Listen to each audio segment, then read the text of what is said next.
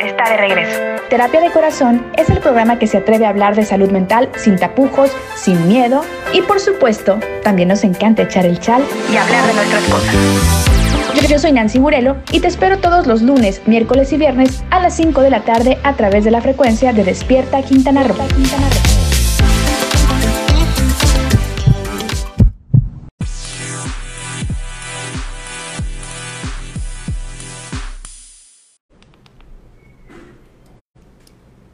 Hola, hola, ¿cómo estás? Yo soy Nancy Burelo y te doy la más cordial bienvenida a una sesión más de terapia de corazón. Como saben, aquí exploramos temas que tienen que ver con la salud mental, eh, salud integral. De repente echamos el chat también sobre temas pues, que nos llaman la atención. Pero hoy vamos a hablar de un tema que eh, la verdad creo que es muy importante tener la apertura de, tocarlo desde la manera más respetuosa y de corazón, como que es como hacemos las cosas aquí en terapia de corazón pero sí es muy, muy importante que los temas que se van tocando eh, en sesiones de terapia de corazón, pues lo hagamos sin miedo, pero con todo el respeto que se merece, ¿no? Y hoy presento por primera vez aquí en terapia de corazón a eh, Georgina González. Ella es especialista en duelo gestacional, perinatal e infantil, que es el tema que hoy vamos a abordar. Georgina, bienvenida, gracias por estar aquí en Terapia de Corazón. Muchísimas gracias, Nancy, por esta invitación. Gracias por, por darme espacio para hablar de este pariente incómodo que es el duelo por el fallecimiento de un bebé, ya sea en el vientre, en gestación o al poco tiempo después de su nacimiento. Sí, son temas bien, eh, pues delicados, ¿no? Eh, porque involucra mucho tema emocional híjole, muy intenso, no me puedo ni imaginar lo que, lo que es para la gente que, que lo ha vivido. Y muchas veces he escuchado esta parte de cuando perdemos a un papá, a una mamá, eh, pues somos huérfanos. Pero cuando perdemos a un hijo, ¿cómo se le llama, no? También es, es tan, pues, incómodo, como dices tú de alguna manera, que ni siquiera tenemos un nombre tal cual. Pero antes de caer en todo, en llegar a todo eso, perdón, ya saben, la, gente que esté ahorita en vivo, pues nos puede dejar por aquí algún comentario, alguna eh, duda que tengan para nuestro especialista y para ti que nos escuchas a través de Spotify o nos estás viendo en YouTube o Facebook después de, de que hicimos la transmisión en vivo, también puedes mandarnos pues tus dudas, ¿verdad? Y se las haremos llegar a Georgina. Pero antes, Georgina, cuéntame un poquito, ¿de dónde nace esta inquietud de especializarte precisamente en el duelo gestacional, perinatal e infantil. Sí, fíjate que, viene de la experiencia de haber pasado por la muerte de tres de mis hijos. Eh, de pronto, sobre todo la primera vez, fue como muy frustrante darme cuenta que estamos preparados para dar la noticia, que la gente se emociona contigo, que te da eh, pues regalitos y celebra la vida contigo, pero que cuando ya eh, les compartes que ya no hay latido, que el corazón se detuvo, eh, vienen toda esta serie de, comentarios que son muy impropios, muy inadecuados, donde te dicen, bueno, pero no era nada. bueno, pero ya tendrás otro. Bueno, pero mejor ahorita.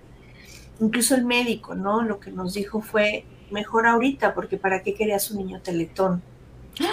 Entonces fue como descubrir un mundo muy cruel, Nancy, donde yo no tenía idea que esto vivían. Cuando viene una siguiente pérdida, pues yo ya ni siquiera había dicho que estaba embarazada. Porque, pues no, la verdad es que no quería ya compartirlo porque había visto que la gente no es empática. Y te das cuenta que no había especialistas por ahí cuando, cuando nosotros buscábamos ayuda, pues te topabas con sí con tanatólogos que abordaban el tema de los hijos, pero como nuestros bebés eran muy chiquititos, eran en pérdidas de primer trimestre, pues era como, pero ¿por qué haces tanto drama, no? O sea, pues todavía no tenías unos recuerdos activos, todavía no les conocías, o sea, ¿por, ¿por qué te afecta? O psicólogos, ¿no? Que incluso llegaban a, cuestionarle, por ejemplo, a mi esposo le decían, oye, pues si tienes tantas ganas de tener hijos, pues ¿por qué no te consigues una mujer que se te pueda dar hijos? y rollos así muy fuertes y decías, Dios, o sea, son los profesionales, o sea, se supone que son las personas que te ayudan. Entonces sí fue como una historia muy intensa.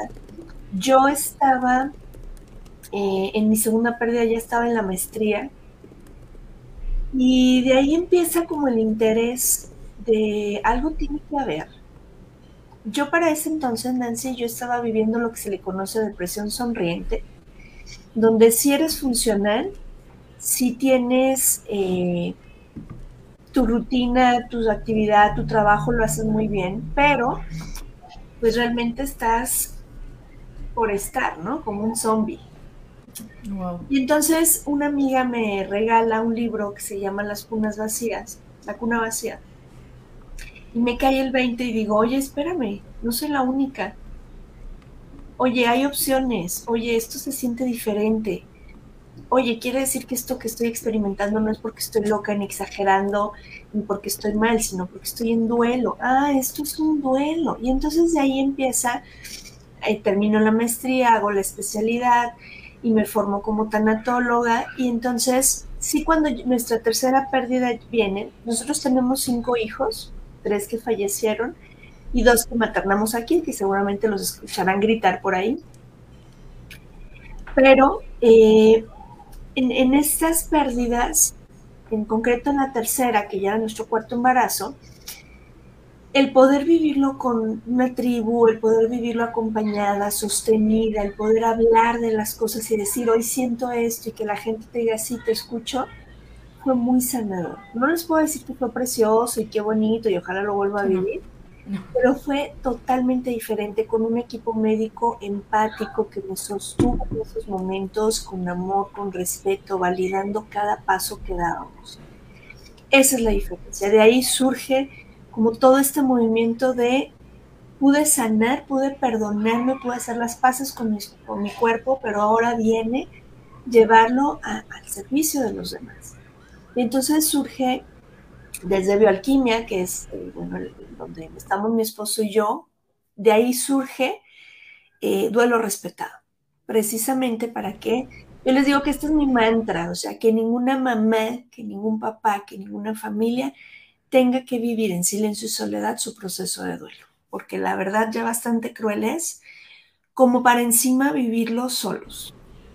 Sí, ahora que te escucho, digo, obviamente no conocía eh, lo que había detrás y me identifico contigo, no digo, no, no, no en, sí en, lo que te sucedió, pero sí en, a través de tu vivencia, de tu sufrimiento, querer llegar a la gente que, que está pasando por algo similar que tú y que se sientan apoyados no me puedo ni imaginar y hasta se me aguada un poquito la voz de pensar lo que es tener esta pérdida. Pero por otro lado, gracias, gracias por estar haciendo lo que estás haciendo. Perdón si se oye la ambulancia, pero vaya, saben cómo es esto, ¿no? Sí, es parte del show. De verdad, gracias, porque yo he conocido amigas que han pasado por ese proceso y la verdad es que luego ni siquiera sabes qué, qué decir, qué se hace y esa parte de si de por sí hablar de duelo cuando pierdes algún familiar, eh, ya sea adulto, etcétera, algún amigo, es complicado acercarte a las personas. Creo que es muy valioso que tú ayudes no solamente a la gente que está en el proceso de duelo, sino que a lo mejor a la gente que está alrededor, ¿qué hago, no? Quiero estar presente, quiero ayudar, porque la pérdida, hoy por hoy estamos hablando de la pérdida de un hijo. Exacto. Punto. Y el tema que ahorita me, dio así como, ay, sentí bien feo, la verdad, es decir, ¿cómo minimizaron tu dolor? Así es. ¿Cómo decir, bueno, traes otro después, ¿no? O sea, como si fueran enchiladas. Sí, claro. Y, bueno, te puedo decir que en más de 10 años de trayectoria profesional, escucho cada historia de terror, o sea, que, que no puedes creer que la gente viendo a una persona vulnerable se puede ensañar tanto, ¿no? Y te estoy hablando desde familia directa, personal sanitario y social en general, ¿no? De pronto suele ser como a veces una manera de, no entrar en contacto con el dolor, pero de ser muy cruel con la otra persona. Claro. Muchas veces en la ignorancia, en no comprender y el no saber cómo pues, ponernos en los zapatos de la otra persona, podemos hacer y decir cosas que ay no, están como para darles un golpe bien fuerte, pero bueno. Vamos a entrar a los conceptos eh, tal cual, ¿no? Duelo gestacional, perinatal e infantil. ¿Nos puedes explicar en qué consiste, pues, cada, cada una de las etapas, por decirlo así, en la que sucede, ¿no? Sí. Este, este duelo. Claro, mira, Nancy, realmente, por ejemplo, mi enfoque más que infantil, yo le llamo neonatal. Ok. Me enfoco como dentro de, de- de ciertas, ciertas etapas, porque dependiendo del avance en la vida que tenía este hijo o esta hija, muchos tanatólogos ya lo reconocen y entonces entra el abordaje. Pero en estos, pocos son los que lo reconocen. Gestacional estamos hablando que es en etapa de gestación, desde la concepción hasta antes de salir del vientre, ¿sí? Perinatal está enfocado alrededor del nacimiento hasta sus primeros siete días de vida. Y el neonatal va de los siete días de vida a los 28, que realmente también acompañamos durante el primer año. ¿Por qué? Porque algunos bebecitos quedan en, terapia intensiva o ya tenía cierta edad, pero hay, hay muerte de cuna, y entonces hacemos este acompañamiento. Pero sí, por ejemplo, si llega, que sería el infantil, ¿no? Un, un niñito de dos, tres, cuatro años, eh, vamos a suponer, lo pica un alacrán, no alcanzan a llegar al hospital, el bebé fallece o el niño fallece.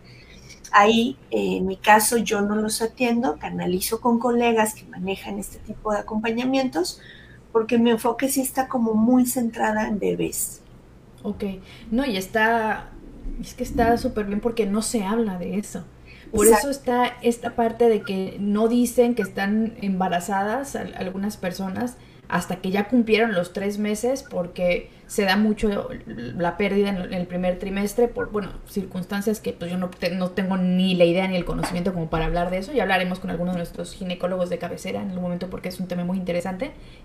Pero lo que me impacta mucho es esta parte de cómo minimizar, ¿no? El, el, pues no era nada, el, pues al rato te vuelves a embarazar. Fíjate, es- lo que dices de no lo comentes, te lo indican incluso los mismos médicos. sí, Y yo quiero decirles, especialmente a quienes han pasado por esta experiencia y a lo mejor están embarazadas o, o están pensando en un embarazo, si tú quieres decirlo, dilo, porque nada nos garantiza, solo tenemos el momento presente. Y creo que una de las cosas más intensas al negarlo es negarnos. Sí, El decirle a alguien, no lo digas hasta los tres meses, es como si fuera algo malo, algo invisibilizado que no merece ser puesto sobre la mesa. Entonces, creo que ese es uno de los grandes mitos que hay en torno al duelo gestacional. ¿Por qué? Porque la muerte llega cuando, cuando le da su gana, es decir, esto es parte de la vida. cierto. La muerte y la vida van de la mano, no se pueden separar. Dice el doctor Grau que es lo único 100% seguro, es la única estadística 100% confiable. Todo ser vivo va a morir, o sea, hoy, mañana o pasado, pero va a hacerlo. Entonces, creo que ahí es importante que podamos reconocer esto. No hay garantía, es cierto, es frecuente entre el primer trimestre, pero es frecuente en segundo y es frecuente en tercer trimestre. No hay garantía, solo tenemos el momento. Y cuando estamos negándolo, también nos negamos a disfrutarlo, porque Sí, e- e- es una noticia que tiene dos caras. Sí es ambivalente, sí nos asusta, pero también viene esta parte donde te emocionas, donde te hace ilusión nuevamente. Entonces, darse el permiso de vivirlo como ustedes lo quieran vivir, vamos, no porque se los impongan o no porque el miedo decida cómo quieren vivir. eso es bien importante. Y no lo había pensado, ¿eh? El, el decir, el, el que ya es como un mantra, un, una, este, ¿cómo se llama? Bueno, se me fue el término, pero ahorita me acuerdo. Pero es algo que se eh, cumple. Ya le estás dando una connotación negativa. Me refiero a esto de no decir hasta, el hasta que cumples tres meses, no le digas a nadie que estás embarazado cuando es una noticia hermosa desde el día, desde el día uno. Y, y entiendo ahora que estoy platicando contigo el por qué se dice no lo digas, porque la gente que estamos fuera de esa situación no estamos preparados para lidiar con una pérdida, este, pues en este caso gestacional, ¿no? No estamos preparados ni, ni la persona que lo sufre, ni el entorno al grado de no lo digas, por si pasa, ya te libras de la incomodidad de los demás, la incomodidad de los demás, ni siquiera tu dolor, lo tuyo es lo que están considerando, es los demás, tu entorno, pues no, que no se enteren, pues porque si no. Y es un, perdón, pero no lo había pensado, pero es una estupidez. Claro. Están anteponiendo a los demás en un proceso tuyo. Exacto. Y es finalmente seguir postergando un mito que entonces, pasando el primer trimestre, ya no suceden. Y las muertes gestacionales suceden en cualquiera de los trimestres, porque no hay garantía de nada. Esto es la vida, es dar un salto de fe, abrazar tus miedos y dar ese salto al vacío. Porque si nos paralizamos, entonces no vamos a vivir la vida. Sí, tienes, tienes toda la razón. Hablas desde el amor y creo que eso es, eso es muy importante porque también estamos luego acostumbrados a que en la medicina, por ejemplo, pues los, médicos se tienden a volver más fríos, no, no digo de todos, ¿no? Pero bueno, tú lo viviste con ciertos comentarios que, que te hicieron en su momento. Entonces yo creo que también es muy, muy importante no, concientizar, me trabé, perdón, a los médicos también, ¿no? E, en estos temas y capacitar. Digo, yo sé que los médicos se capacitan todo el tiempo, pero hay de hacer un llamado a tratar de humanizarnos en este claro. Fíjate que hay una respuesta muy bonita. Tengo, ya voy por la cuarta generación del diplomado en consultoría gestacional perinatal y neonatal. Y la mayoría, y cada vez van más médicos y enfermeras. Sí. Maravilloso. Y es muy lindo, yo trabajo mucho con personal sanitario porque también brindo apoyo aquí en, en, la OPD de Salud Jalisco, en el área de eh, la coordinación de salud materna y perinatal. Se ha hecho un trabajo muy lindo y los apoyo con capacitación. Y ya se logró instaurar algunos protocolos, tenemos la primera sala de despedida en México, etcétera. Pero fíjate, lo que ellos comentan, Nancy, es que realmente tampoco se les enseñó, tampoco se les preparó para que pudieran dar la noticia, para que pudieran contener, para que pudieran sostener cuál es el protocolo ante una muerte gestacional, que no vean los bebés porque se ponen mal, que, que la dopen y entonces ya sécale la leche, ponle vendas en los pechos y se acabó.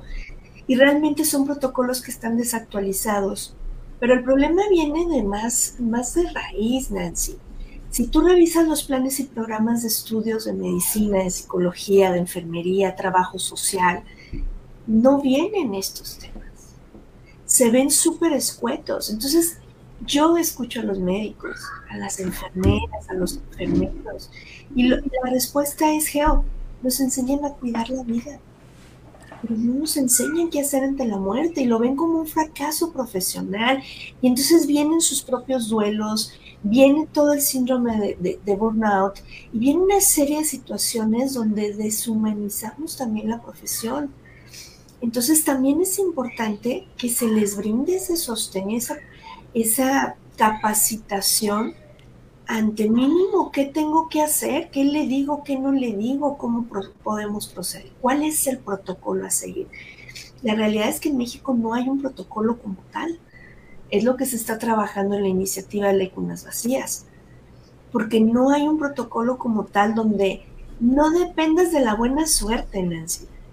Porque depender de la buena suerte es si tengo buena suerte, cuando llegue a pedir mi permiso por maternidad, porque mi bebé falleció, pero no puedo mañana al trabajo, no me lo van a dar. A menos que tenga buena suerte, sea empático y me den dos semanas por cirugía mayor si fue cesárea. Pero por maternidad no. Cuando por ley tienen que darte tus permisos tienen que darte el permiso por los cinco días que ya está estipulado por duelo, tanto a mamá como a papá. Es un permiso de cinco días ante la muerte de un familiar directo. Pero, ah, no, tú no eres mamá, no, tú no eres papá, no te corresponde. Eso, qué fuerte, qué fuerte esa parte de, repito lo que dije hace rato, ¿no? De quitarle valor, ¿no? Eh, a, lo que, a lo que los padres sufren, porque uno es papá desde el momento en que se entera de la noticia. Y muchos desde antes, Nancy. Sí, desde que lo sueñan. Proyectas tus anhelos. Claro. Y de pronto hay este mito de que a los varones no les duele, que ellos no sienten, que ellos son fríos, que ellos les vale. No es cierto. de verdad que en los grupos, por ejemplo, los que luego no nos prestan los micrófonos para expresarnos son ellos, porque hay tanta necesidad de hablar, hay tanto que compartir. Y, el común denominador, y lo pueden escuchar ustedes en el podcast donde hablan papás, el común denominador es, Geo, a mí nadie me dio pésame. A mí me dijeron que yo tenía que estar bien para ella. Yo tenía que hacer trámites, tenía que reconocer el cadáver de mi hijo y nadie estuvo conmigo. ¿Y tú cómo estás? ¿Cómo te sientes? Y encima no tenía permiso porque no eres papá. Cuando ellos, por ejemplo, desde que supieron que venía ese bebecito, fueron y compraron la camiseta de fútbol de su equipo favorito. Y entonces estaban ilusionados. O sea, no es nada más la parte física, es toda la proyección, el anhelo que pones en ese proyecto de vida. Es lo que no se ve. Y entonces te dicen, no tienes recuerdos activos, no sabes lo que es verlo caminar, no sabes lo que es partir un pastel. No, pero sí tengo la experiencia y tengo que resignificar porque me duele lo que es ahorita y me duele lo que no va a ser. Esas experiencias que no vamos a cumplir. Y es parte de ir eh, avanzando en un proceso de duelo. O sea, no es que nos quedemos ahí siempre lamentándonos, híjole, por esto que no va a ser pero si no lo reconozco, que es el primer paso, ¿cómo construyo y transito mi duelo? Si me dicen que no es nada, que no exagere. Que no. Sí, mira que eh, escucharte hablar también precisamente de la importancia de eh, darle su lugar, su espacio, su tiempo, también a los hombres, hace poquito, hace dos, tres semanas, tuvimos aquí una transmisión hablando de salud mental en hombres, porque si de por sí hablar de salud mental es complicado para las mujeres, en el sentido de se señala mucho, mucho miedo, mucho tabú, en los hombres todavía tienen más, ¿no? Una carga emocional y una carga social mucho más fuerte, porque tú no debes de llorar, porque los, hombres son fuertes, etcétera. Y en un entorno o en un contexto como eh, el que estamos hablando del duelo gestacional, el simple hecho de, de pensar, bueno, es que eres el hombre y tienes que dar la cara, ser fuerte por, ella, me hace pensar precisamente en esta parte de que se van acumulando duelos a lo largo de la vida porque no se habla de eso. Exacto. Como la canción no se habla de Bruno. Exactamente, ¿no? Y, y, es una pena porque también merma mucho la calidad de vida y, el, el, tema de, inclusive de comunicación podría ser en, en, pareja, ¿no? Es fuertísimo, es fuertísimo, porque además se vive un duelo que es incomprendido, donde, ¿por qué estás llorando otra vez? Y donde seguramente a ti no te duele porque no lo lloras. Y no logramos ponernos de acuerdo. Por eso está esta estadística que yo les digo, no es propiamente por la muerte de un hijo, es lo que venía detrás que no resolvieron y esto vino a romper todo. La estadística dice que un alto porcentaje de parejas terminan separándose después de la muerte de un hijo. Es real, pero aquí el punto es todo lo que veníamos arrastrando y esta fue la cerecita del pastel.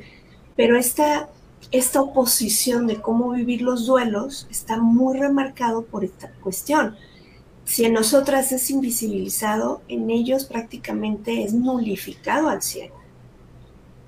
Porque pues ellos no lo sienten, ellos no lo, no lo gestaron, ellos no lo traían, entonces ¿por qué lloras? Porque te duele. Sí, qué fuerte, qué fuerte.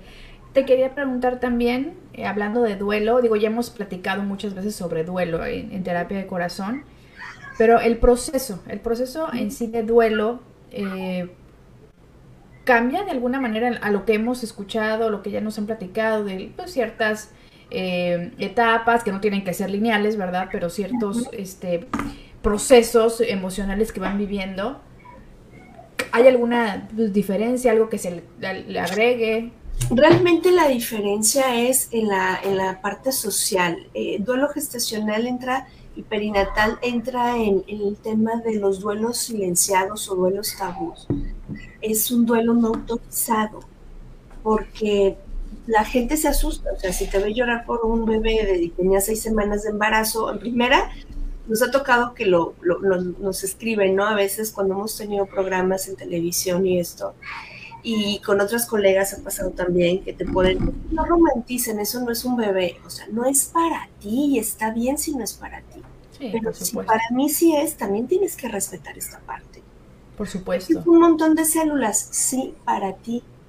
Yo sigo siendo un montón de células aunque soy adulta, ¿sí? Sí.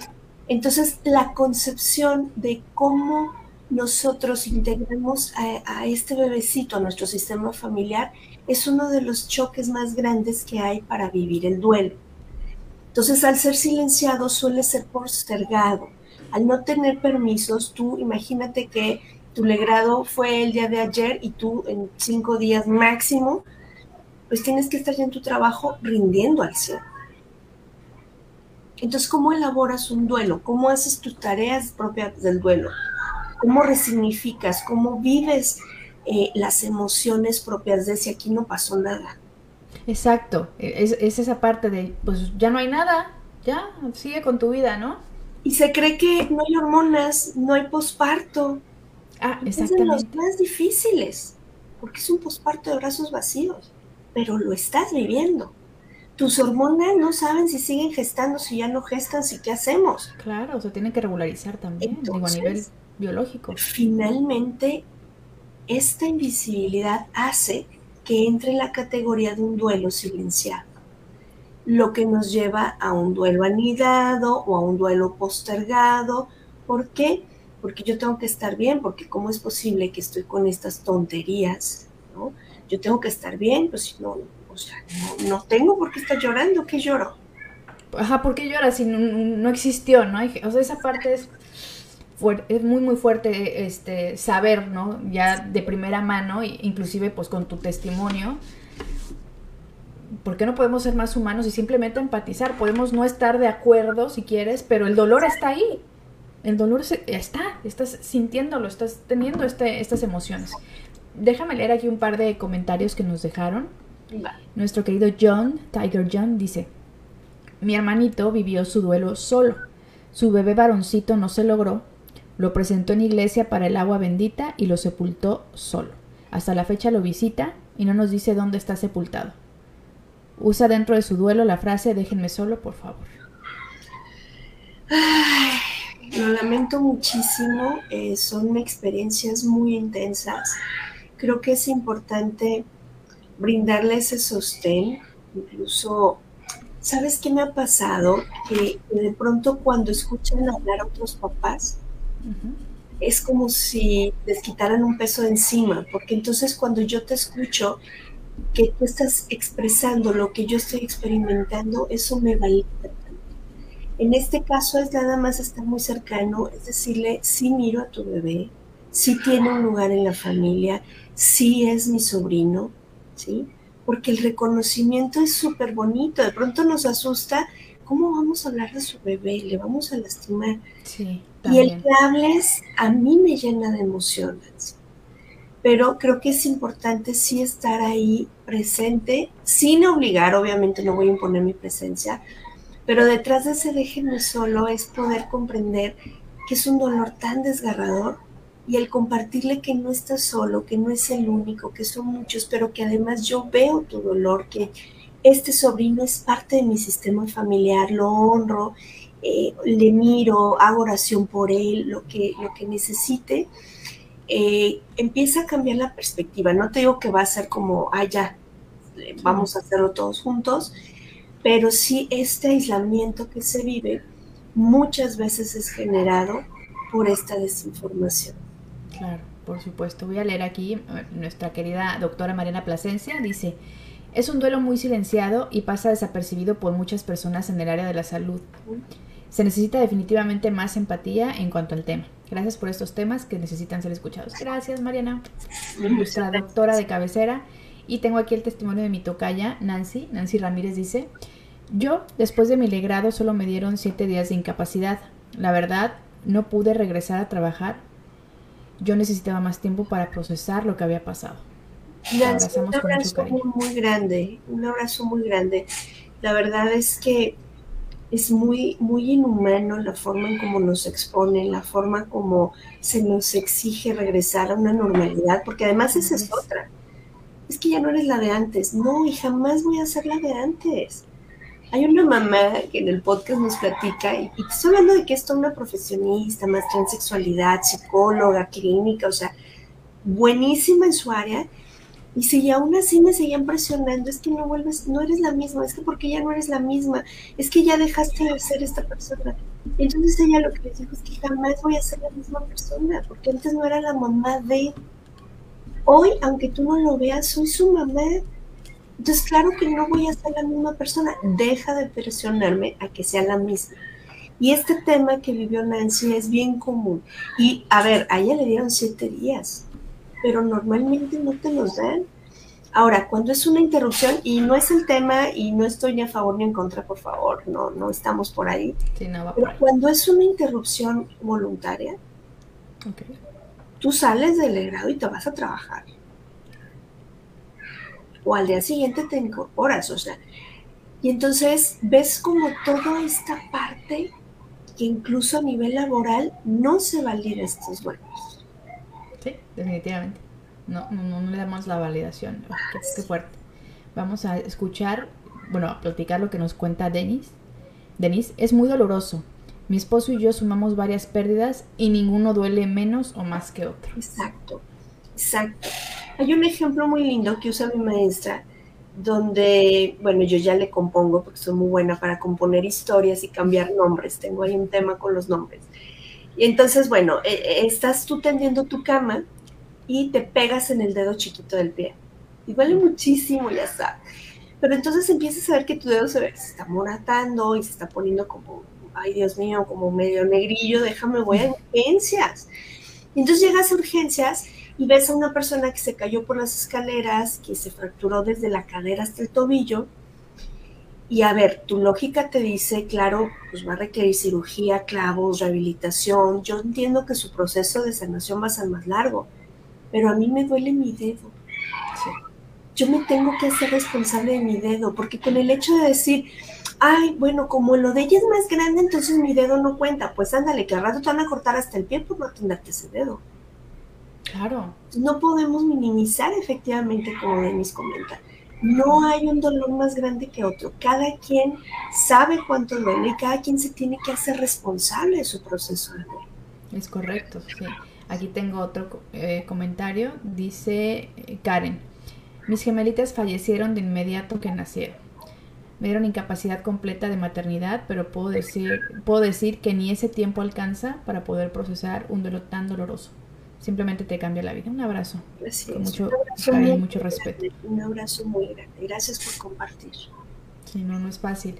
Pero sabes que eh, Karen, eh, Denise, Nancy, el hablarlo le da esa proyección que necesita, porque es mucho más común de lo que de lo que nos imaginamos quienes no hemos vivido algo así. Por, ahorita me puse a pensar de todas mis tías, amigas, etcétera, de tías que igual tienen a lo mejor cuatro o cinco hijos, pero en su momento perdieron uno o dos.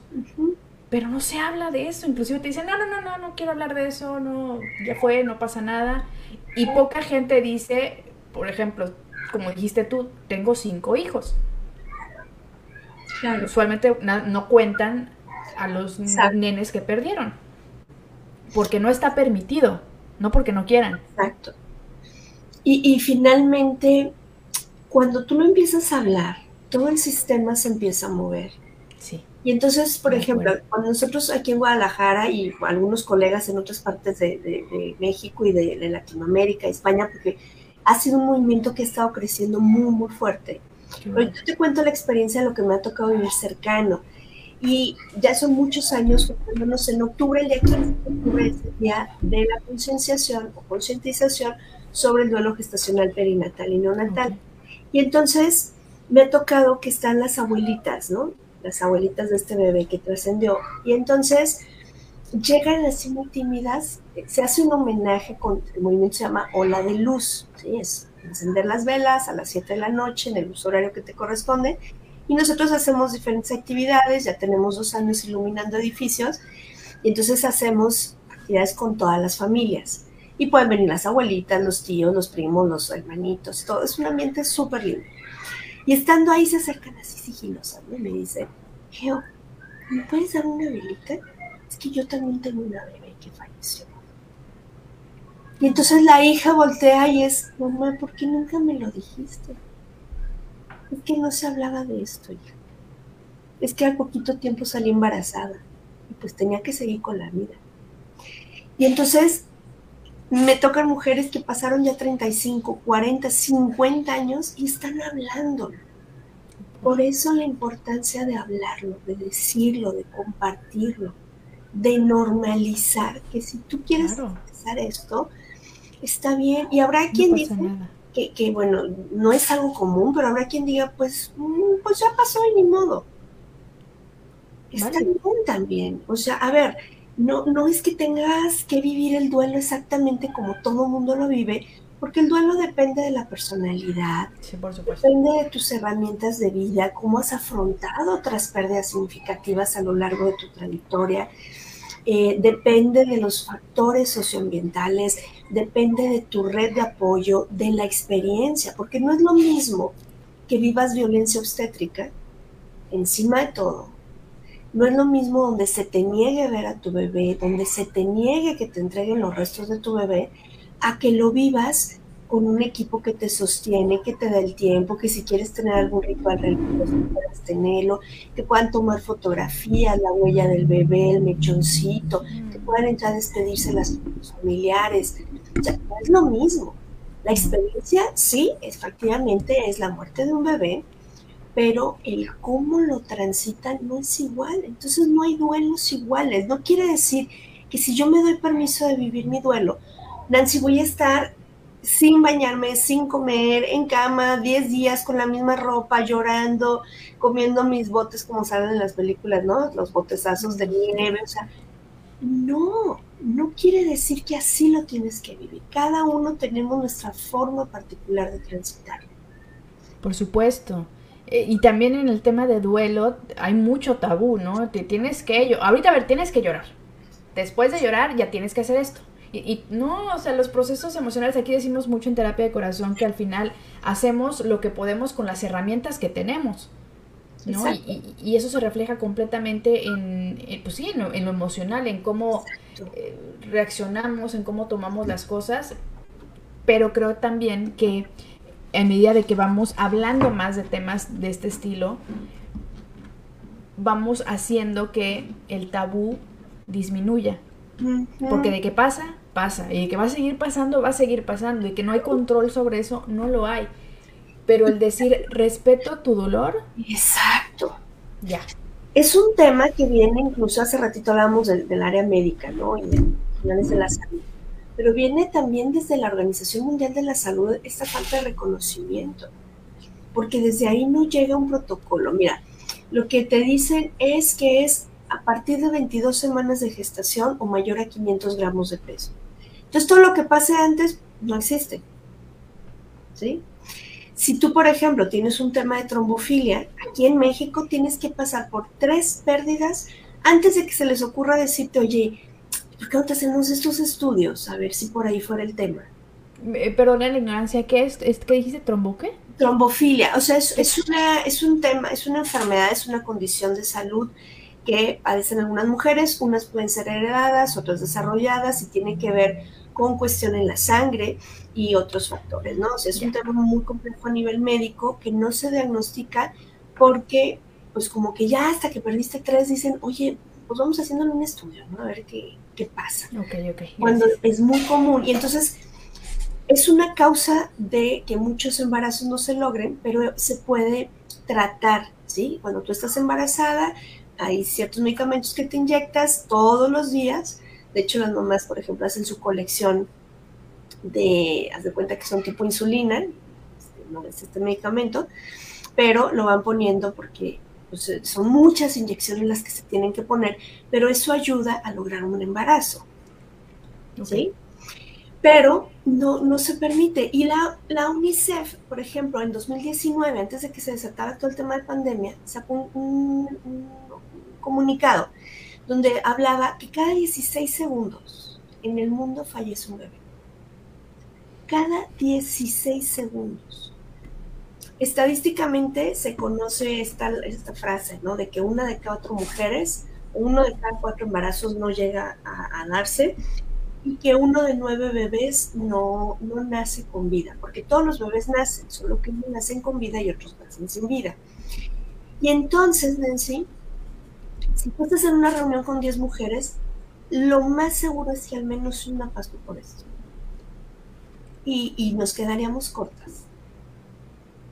Entonces, es una situación muy fuerte donde no hay estadísticas reales, porque si lo cuentas a partir de 22 semanas de gestación o mayor a 500 gramos, pues todo lo que pasa antes no estás investigando por qué se está dando.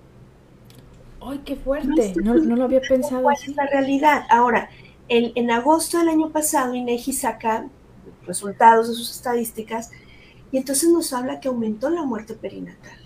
¿Por qué? Porque, claro, no quieren acercarse a los hospitales por tema de COVID. No están yendo a sus revisiones. Por supuesto, Pero, ¿qué pasa sentido. con todo lo que está antes de 500 gramos o antes de 22 semanas? ¿Qué, ¿Cuál es la experiencia y las cifras reales? Claro, y además el- lo que sucede a nivel biológico en el cuerpo de la mujer también, que es también se, se- se olvida un poquito e- esa parte, ¿no? Lo, lo que hemos estado platicando. No estamos tomando en cuenta también la afectación a nivel físico, ya, no solamente lo emocional, que es, bueno, no me puedo ni imaginarlo, pero también lidiar con lo físico, lo que decías hace rato también, el- la pues depresión postparto, ¿no? Todo el tema hormonal, tu cuerpo, qué, qué va pasando con el cuerpo a, a lo largo de, de, de los días, ¿no? Y lo emocional es, no está mi bebé, ¿no? Estuve estos nueve meses y en el parto fallece, ¿no? También deben de ser, son situaciones muy, muy dramáticas que qué feo que cueste tanto hablarlos, por eso agradezco mucho a Karen, a Nancy, a Denise que están compartiendo, sí. de hecho aquí Denise nos está compartiendo algo más, dice, se trata de vivir un duelo para sanarte a ti. En mi caso, tengo a mi bebé en casa, fue incinerado y nos ha dado mucha paz a mi esposo y a mí tenerlo. Quizá haya quienes no lo vean bien, pero se trata de mí, mi esposo, mi hijo, mi hija terrenal y estamos bien así.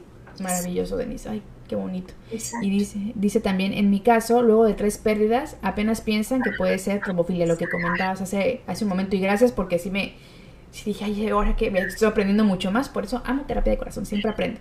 Aquí Dianita, te mando besos, Diana, gracias por, por compartirlo. Dice, ay, no había leído lo que habías puesto, pero dice, estoy súper agradecida con Nancy Brelo por mandar una comida a mi esposo que estaba fuera del hospital con la angustia, la preocupación y el dolor de ver a nuestro bebé.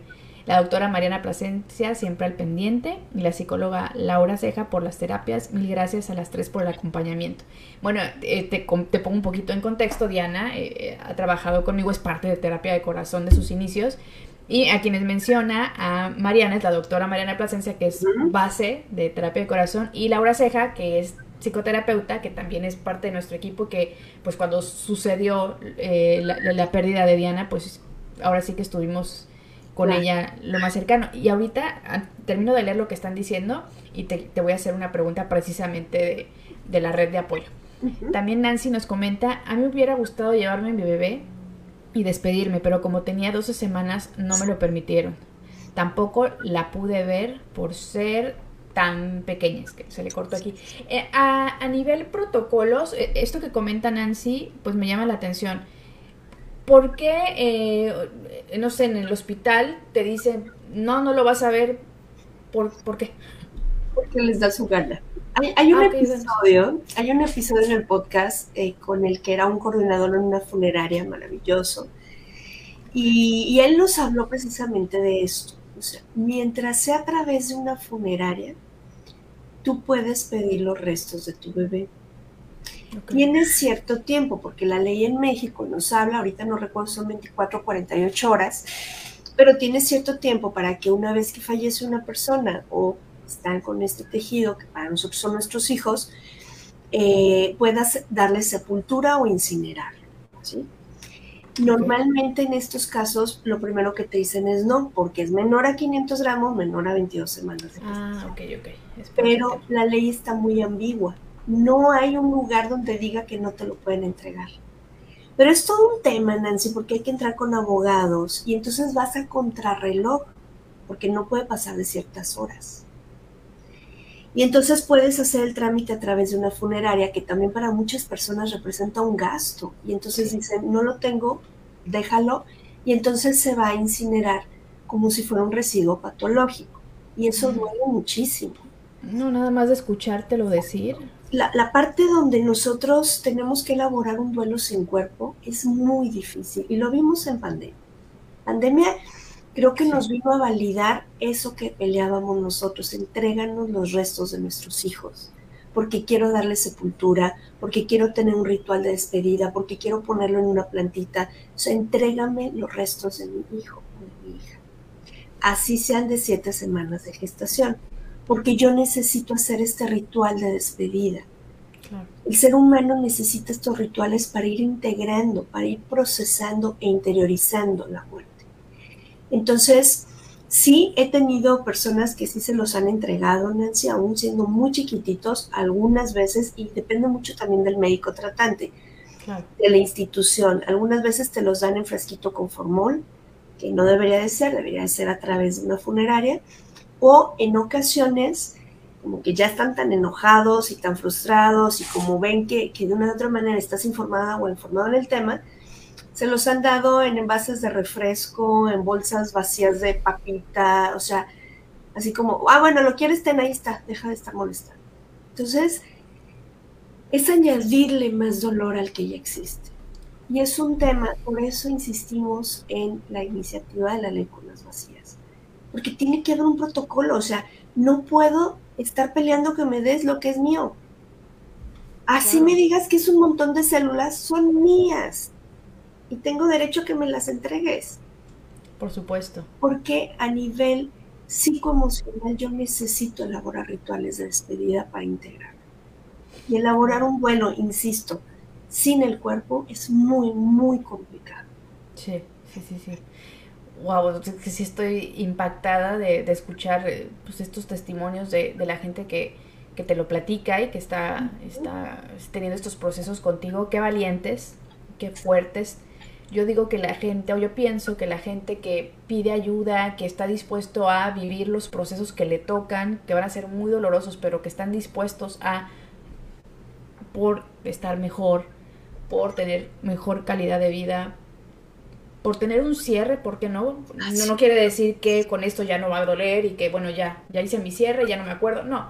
Pero digo, quienes hemos vivido el duelo de, alguien muy cercano, digo, sabes que es un dolor que queda contigo para siempre, simplemente se va como, yo, yo digo que como que...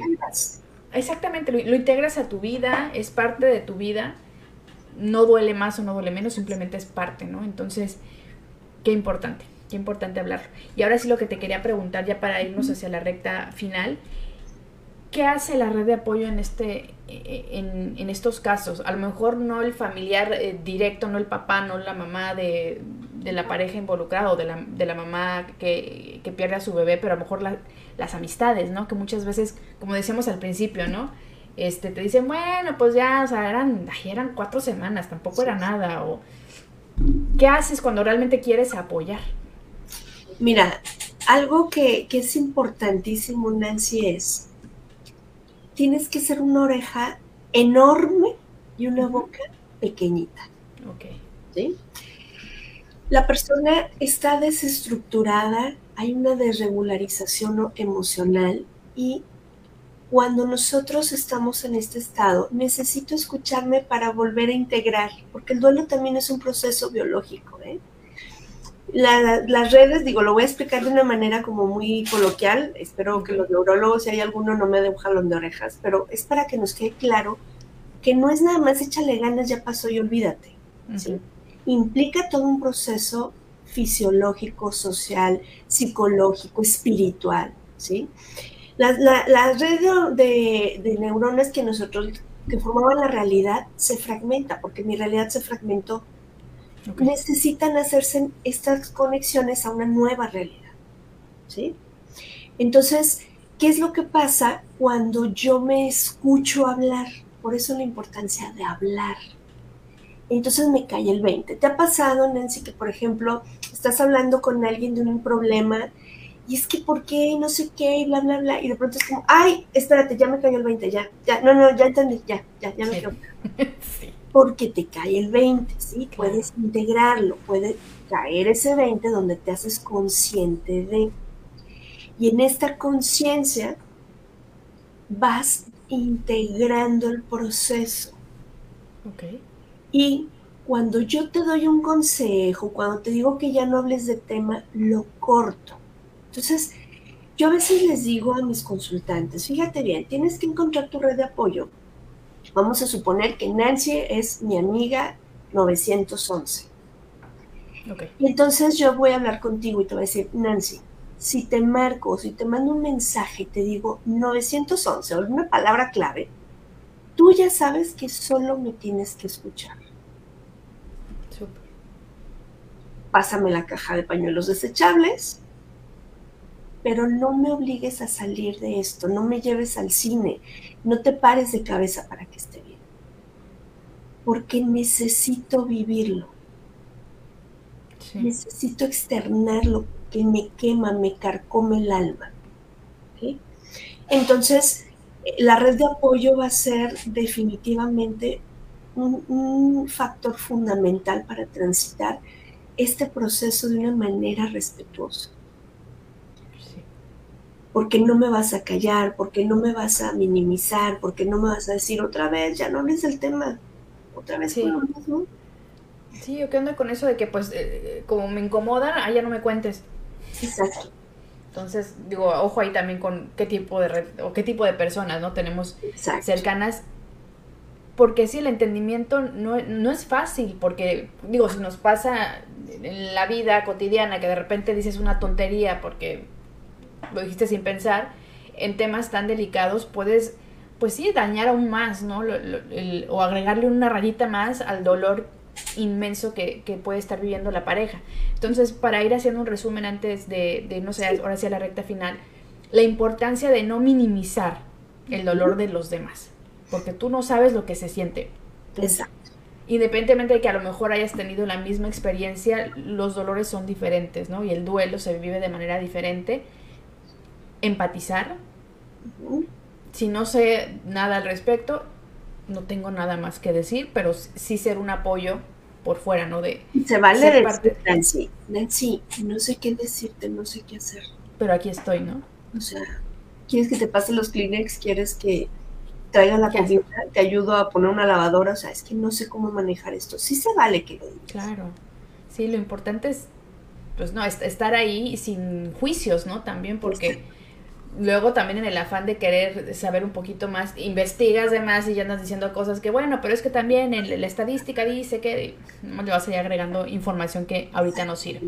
Voy a, voy a leer otra vez a Karen que dice, mis bebitas fueron entregadas a su papi. Agradezco al hospital Gineco 4 que, que, que sí falta información y hubo cosas que ahora veo que deberían de cambiar como el hecho de que me pusieran en la misma sala de mamis, ey, sí, en la misma sala de mamis en recuperación con sus bebés vivos pero agradezco que se les dio sepultura. No pude estar presente porque estuve delicada, pero tengo donde visitarlas y llorarles y hablarles a mis nenas. Otro abrazo, Karen. Qué fuerte y qué valiente eres. Gracias. Así es. O sea, finalmente el poder tener nuestros rituales son bien importantes. Por eso necesitamos los restos de nuestros bebés. Claro. Y qué fuerte lo, lo que le tocó vivir, ¿no? Estar en la sala Exacto. E, e, es parte de lo que trabajamos, por ejemplo, aquí en las dos maternidades públicas con Código Mariposa. Incluso ambos hospitales, por iniciativa de ellos, tienen salas especiales para estas mamás, para que no tengan que estar. Y, bueno, por ahí alguien decía, ay, ¿por qué las excluyen? No te estoy excluyendo, simplemente es muy doloroso ver a la de al lado amamantando o que llegan y te preguntan, ¿y dónde está la tuya? ¿Ya se la llevan a poner? ¿Ya le diste de comer? Es muy doloroso, es un dolor agregado. Entonces, esa es la importancia de separar, de que, tengamos nuestro espacio y que no me expongas a más dolor. Sí, por supuesto, porque hay que agregarle al dolor temas hormonales, temas físicos. No, no, Nancy, y un tema fuertísimo que ya, si quieres, lo hablamos en otra ocasión, pero el tema de la lactancia de brazos vacíos es Súper sí es cierto, lo voy a anotar porque, porque el hecho de que, de que mi bebé falleció no quiere decir que la lactancia no se presente y los no hay un protocolo para intervenir y les hacen mucho daño con las formas como se. Sí, de hecho recuerdo que dijiste al principio que el, proceso es este ¿Qué es? ¿Sacarle la leche? ¿Cómo, es que mira, puede ser una inhibición farmacológica donde yo te explico qué es los efectos secundarios, porque si hay efectos, donde hay que preguntar si no hay un tema de salud mental, porque este medicamento no debe de darse bajo ciertas condiciones de salud mental. Decirles que no siempre es 100% efectivo. Está el otro punto, y va a algo importantísimo, jamás se vendan los pechos, eso está prohibido, o sea, puedes provocar un, un, tema bien fuerte, incluso favorecer cáncer de seno. No se vendan los pechos, no se ponen sujetadores apretados. Ya no, eso está súper desaprobado, ¿sabes? Ok. Eh, la otra es la inhibición fisiológica, donde se hacen extracciones solo para descongestionar, no para estimular. Y con esta leche las mamás pueden hacer joyitas para recuerdo, pueden regar su jardín o pueden tirarlo, lo que ellas Sí, ahora sí que es... Porque es parte de los rituales que pueden claro. hacer. Sí, Y una tercera opción que, bueno, la gente de pronto se nos para de pestañas, pero estas mamás pueden ser donadoras de leche. Hay muchísimas donadoras de leche. Aquí en México una de las hay, donadoras... hay un banco, ¿no? De leche materna, o así se llama. O... Es que cualquier banco de leche humana debería de recibirlos, pero solamente en, en México que tengan protocolos de cómo hacerlo es el de Jalisco y el de Guanajuato. En Monterrey sí tengo una mamá que está llevando su leche y se la aceptan. Eh, algunos hospitales en Ciudad de México, pero otros no. Entonces es un show porque nos hablan a nosotros, hay que buscar, oye, recibes el... No, porque viene cargada de dolor, viene cargada de tristeza. Le va... Y yo le digo, a ver, este es un acto altruista. Estas mamás si donan su leche, tampoco esperes que estén donando durante cinco años. Normalmente es un mes, dos meses, tres meses y ya dicen, ya me reconcilié, porque es una forma también de reconciliarse con el cuerpo. Es una forma de honrar la existencia de sus hijos a través de ayudar a otro bebé. Se pueden hacer investigación con esta leche. Si por algo no cubre los requisitos para que se pueda administrar a un prematuro, se puede hacer investigación. O sea, ¿por qué les niegas ese derecho? Ellas tienen derecho a ser portadoras si así lo deciden. Claro. Dice Diana que a ella también la pusieron en la misma sala de Ay, sí, recuperación que con mamás y no paraba de llorar por verlas con sus bebés y yo sin nada en mis brazos. Sí, Diana, es súper cruel. Créeme que estamos trabajando bien duro para que esto deje de pasar. Sí. Y con tu testimonio, Diana, igual que el de, el de Karen, el de Nancy, pues visualizamos más este tipo de cosas que a lo mejor como que nos pasaban por aquí, ¿no? Y, y- y dices, sí es cierto, ¿qué, ¿qué sucede con la mamá después de, ¿no? ¿Qué sucede en el hospital? ¿Cuánto tiempo? Si se queda mucho tiempo, se queda poco tiempo, ¿dónde se recupera todo eso?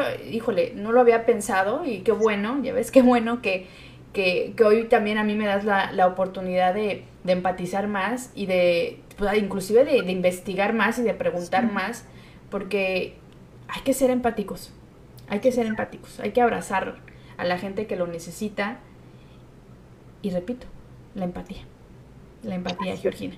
Y pues bueno, ya con esto vamos casi a cerrar. Me gustaría eh, pues preguntarte eh, ¿qué, qué quisieras comentar como para el cierre eh, de esta sesión de terapia de corazón y de una vez abro la invitación para que pronto estés aquí con nosotros de nuevo porque, wow, Georgina, wow, wow. Gracias. Gracias, Nancy. Pues la invitación es que sigamos rompiendo el silencio, hablando de este pariente incómodo de la maternidad y la paternidad. Es, es parte de lo que desde Duelo Respetado promovemos, porque falta mucho por hacer. Se ha avanzado muchísimo, Nancy, eso hay que reconocerlo. Sí ha habido avances, sí se están haciendo cosas, pero todavía falta por hacer.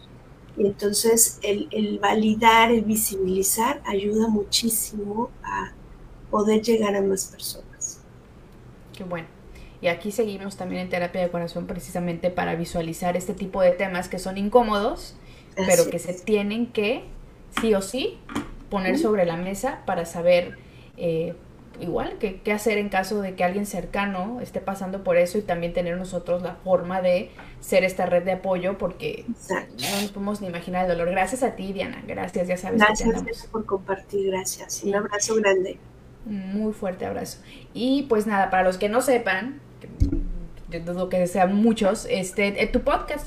Háblanos de tu podcast. Sí, el podcast surge también, ya vamos también para tres años, surge como esta necesidad de validar y de dar esa información. Muchas personas no quieren ir a consulta, no quieren ir a acompañamientos o no saben. pero el que escuches información que te valide. En el podcast hablamos eh, sobre testimonios, hablan papás, hablan mamás, habla personal sanitario, especialistas en diferentes áreas, damos herramientas para trabajar pues todo este tema del duelo, qué es, cómo se vive, cómo es la experiencia. Y bueno, lo pueden escuchar en, en cualquier, las principales plataformas para podcast, Spotify, Apple Podcast, eh, SoundCloud, Amazon Music y por supuesto en YouTube. Y está como Duelo Respetado y en redes sociales estoy como Duelo Respetado Podcast. Y ahí esa es la intención, Nancy, hablar de este pariente incómodo de la maternidad y la paternidad. Claro. Y en la medida de que van viendo los capítulos o escuchándolos más bien porque obviamente pues por algo este la, dije tengo que invitarla porque me encanta su contenido es esa, esa posibilidad de conectar y de que a lo mejor no me animo a ir con alguien a contarle lo que estoy viviendo, pero esa parte de decir, pasa. Hay más gente como yo que está sintiendo, que vivió el proceso, que no sabe ni para dónde hacerse. Exacto. Como que de alguna manera te, te coloca ¿no? en, en, en, una posición distinta y pues bueno, entendemos que cada cabeza es un mundo y que cada, cada uno vive sus procesos como debe de vivirlos. Pero gracias Georgina, gracias por lo que haces, gracias por, por hablar de este tema y por compartirnos también tu testimonio.